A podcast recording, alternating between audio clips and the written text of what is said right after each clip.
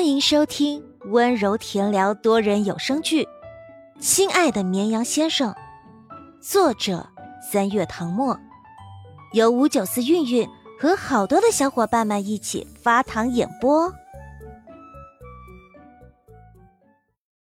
第四十三章，你看了我的直播？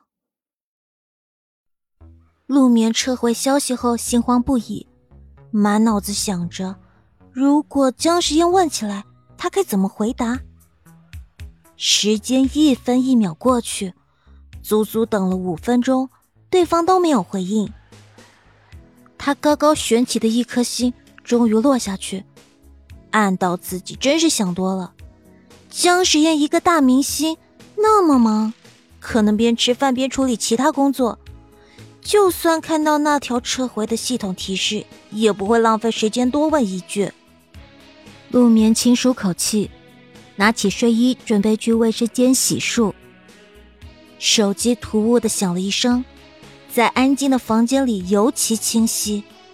陆眠一愣，心中隐隐有个猜测：该不会是江时宴发来的消息吧？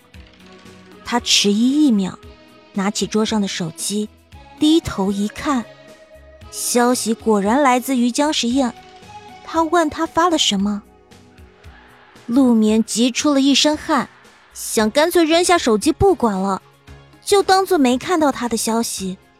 他应该知道，高三生的时间很宝贵，不会经常看手机。心里这么想，却没办法做到真的忽视。他咬着下唇，纠结片刻，手指在按键上缓缓打出一行字。没什么，想问你是不是在吃饭？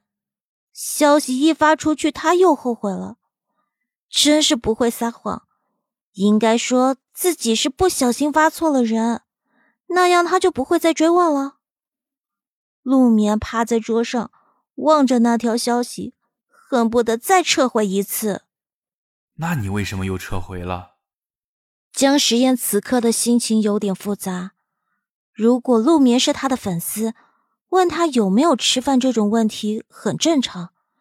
现在他知道他不喜欢他，那他怎么会忽然问这个？他会这么问，大概也是知道他正在吃饭吧。等等，他好像忽略了一个问题：他是怎么知道他在吃饭的？难道？江时宴忍不住问。你看了我的直播？陆眠绝食说：“嗯，看了。”过了很久，那边没有再回复。就在陆眠以为要结束这次聊天的时候，手机屏幕上突然多了一条消息，不是文字，而是语音。陆眠一惊，难以置信的睁大了眼睛，一瞬不瞬盯着屏幕，将。实验给发语音，他深吸口气，点开那条十几秒的语音。男人的声音像山洞的清泉，清澈又润朗，藏着一丝笑意。我在吃饭，一只手不方便打字。既然你看了我的直播，那么作为观众评价一下吧，我表现的怎么样？透过声音，他似乎能想象到他那边的画面。他大概还坐在直播的位置，背后是浅黄色的落地窗帘，身前是一张长方桌，上面摆着餐盒，他一手拿着筷子，另一只手举着手机，时而低头吃一口。陆明不知道该怎么回答他，他并没有看到完整的直播，只看了一半，就后半段的状态而言，他表现的很棒。就像跟粉丝面对面聊天，轻松而从容。不管他们问什么，他都耐心回答。有时候弹幕刷的太快，他看不清，便凑近屏幕笑得一脸无奈。那边江时宴等了许久没见他回复，不禁反思：他这个问题很难回答吗？还是说他表现的不好，他不好意思说？想到这里，他顿时觉得嘴里的牛肉饭都不香了，于是放下筷子，鬼使神差拨了个视频通话过去。陆眠正胡思乱想，手中的手机忽然响起一阵悦耳的铃声，是视频通话的邀请。他看到姜时宴头像的一瞬间，呼吸都停止了。如果说刚才听到他的语音让他感到意外，那么现在看到他打来视频通话，他只觉得充满不真实。犹豫许久，他还是按下了接听。下一秒，姜时宴的脸就映入眼帘，跟他想象中的画面一样。他还坐在之前直播的位置，旁边是莹莹白光，他的脸笼罩在灯光中，皮肤白皙的好似透明。面前是一盒牛肉饭。浓稠的酱汁淋在上面，搭配绿色的西兰花和橘色的胡萝卜丁，看起来就很美味。姜时宴这才发现，之前光顾着吃饭，忘了关直播时用的打光灯。他抬手关了灯，四周光线暗了一点，面容仍然很清晰，连眼睫毛都能看得清清楚楚。他看着陆眠，只见女孩表情有点呆。像是还没反应过来，在跟他视频。他脸颊红红的，像苹果。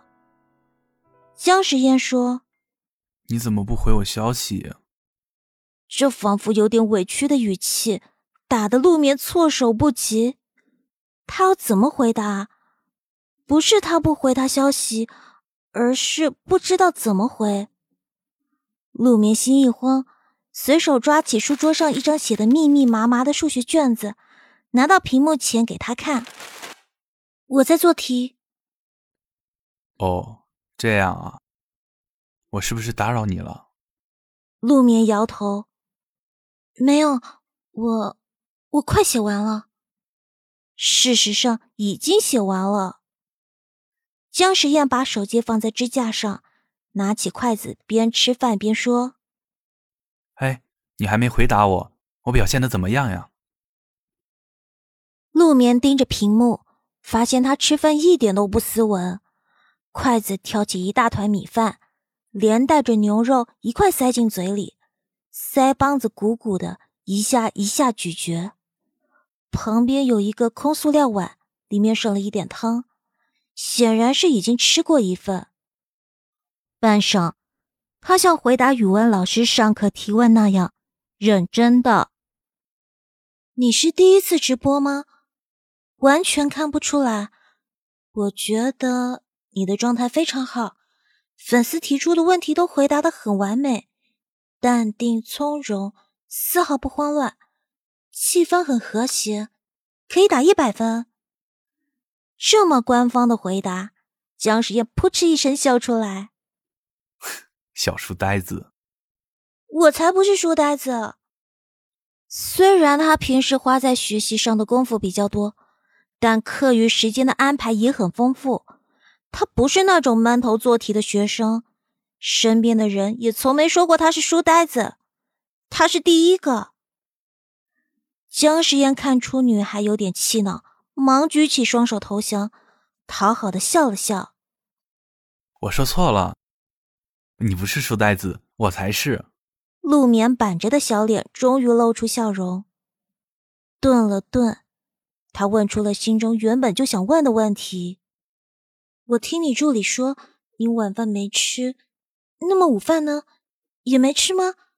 你怎么吃那么多？”姜时宴被呛到了，猛地咳嗽一声，拿起杯子想要喝口水，却发现杯子里已经没水了。他说了声“稍等”，就去接水了。别的粉丝都巴不得他多吃点，他倒好，还嫌弃他吃太多。果然不是他的粉。不过他说的对，他接完水回来，点点头。中午只吃了一点点，晚饭还没来得及吃呢，现在很饿，很饿。他说着，夹起一个蒸饺放进嘴里。嚼了两下就吞下去。陆明默默的道：“你这样跟暴饮暴食有什么区别？常常几顿不吃，然后一次吃个够，长此下去，胃迟早要出问题。恰在此时，赵明俊跟家人打完电话回来，见姜时宴正对着屏幕说什么，走过去扫了一眼，好奇道：“你不是结束直播了吗？怎么又……”话说到一半，他陡然反应过来，这不是直播，而是微信视频通话。陆眠听到助理的声音，心中一紧，不知出于什么原因，手忙脚乱挂断了电话，留下姜时宴一脸茫然盯着已经变成聊天对话框的手机屏幕。